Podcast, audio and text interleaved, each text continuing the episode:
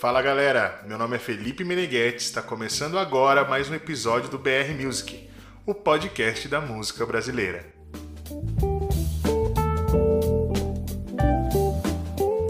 No episódio de hoje falaremos um pouco do rei dos bailes brasileiros, Emílio Santiago. Emílio Vitalino Santiago.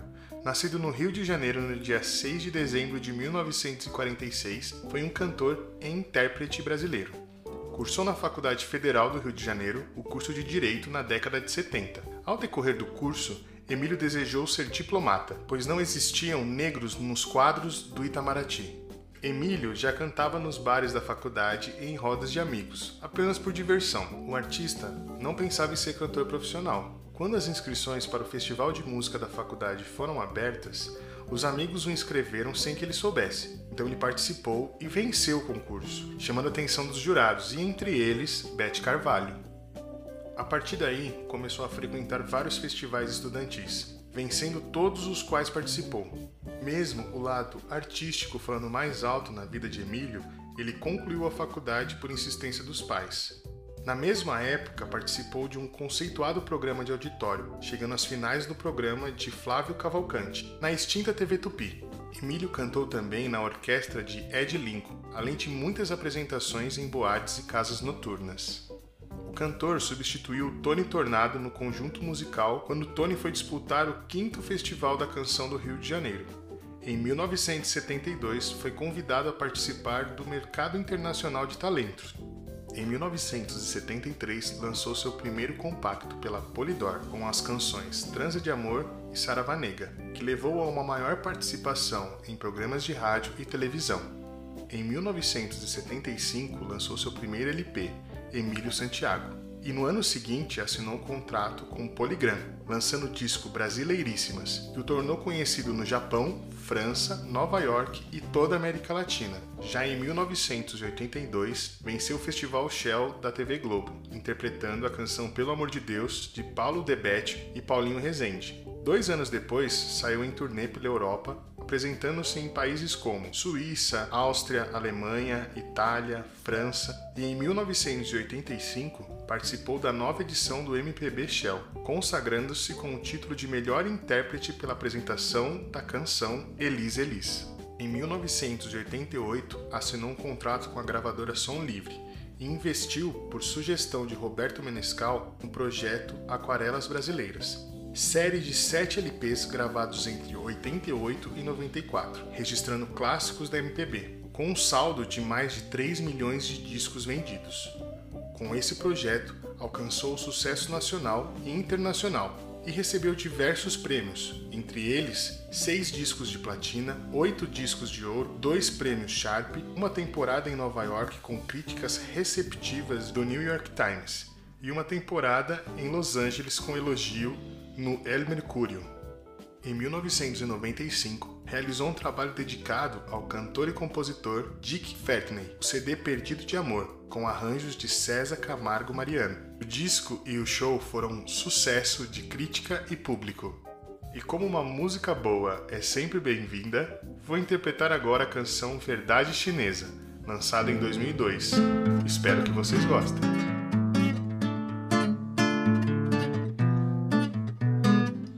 Era só isso que eu queria na vida. Uma cerveja, uma ilusão atrevida. Dissesse uma verdade chinesa. Com uma intenção de um beijo doce na boca. A tarde cai, noite levanta a magia. Quem sabe a gente vai se ver outro dia. Quem sabe o sonho vai ficar na conversa. Quem sabe até a vida pague essa promessa. Muita coisa a gente faz, seguindo o caminho que o mundo traçou, seguindo a cartilha que alguém ensinou, seguindo a receita da vida normal. Mas o que é vida final? Será que é fazer o que o mestre mandou? É comer o pão que o diabo amassou, perdendo da vida o que tem de melhor.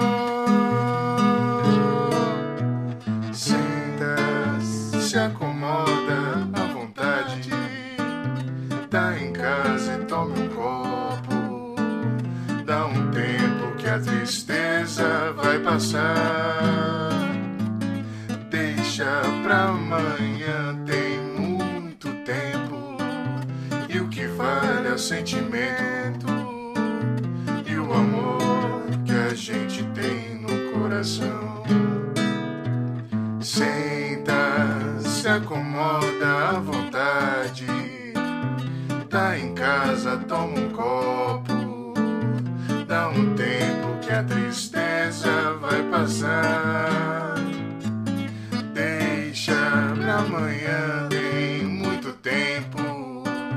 E o que vale é o sentimento e o amor que a gente tem no coração.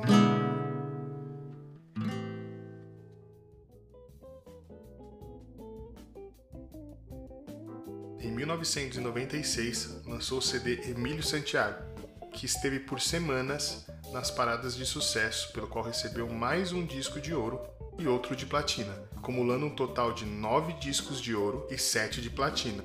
Entre 1997 e 1999, recebeu diversos convites e se apresentou em ocasiões especiais em Miami, Lisboa e África. Em 1998, lançou o CD Preciso Dizer Que Te Amo. Também foi premiado novamente com um disco de ouro. Em 2000, apresentou-se no Garden Hall com um show Dando uma Geral, em comemoração aos seus 28 anos de carreira. Neste mesmo ano, gravou o CD Bossa Nova, tendo canções de Tom Jobim, Ronaldo Boscoli, Vinícius de Moraes, entre outros. Em 2001, lançou o CD Sorriso nos Lábios, contendo obras de Gonzaguinha. Já em 2005, gravou o CD e DVD O Melhor das Aquarelas ao vivo, no Canecão, no Rio de Janeiro.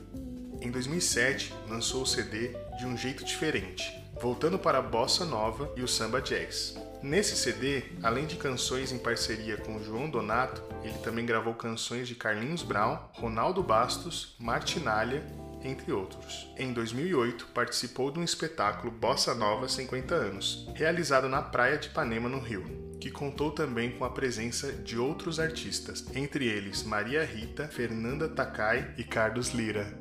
Em 2010, lançou o CD Só Danço Samba, inaugurando seu selo discográfico, o Santiago Music. Esse disco lhe deu o título de melhor cantor no Prêmio MPB 2011 e um Grammy Latino como melhor disco de samba, dividindo o prêmio com Beth Carvalho.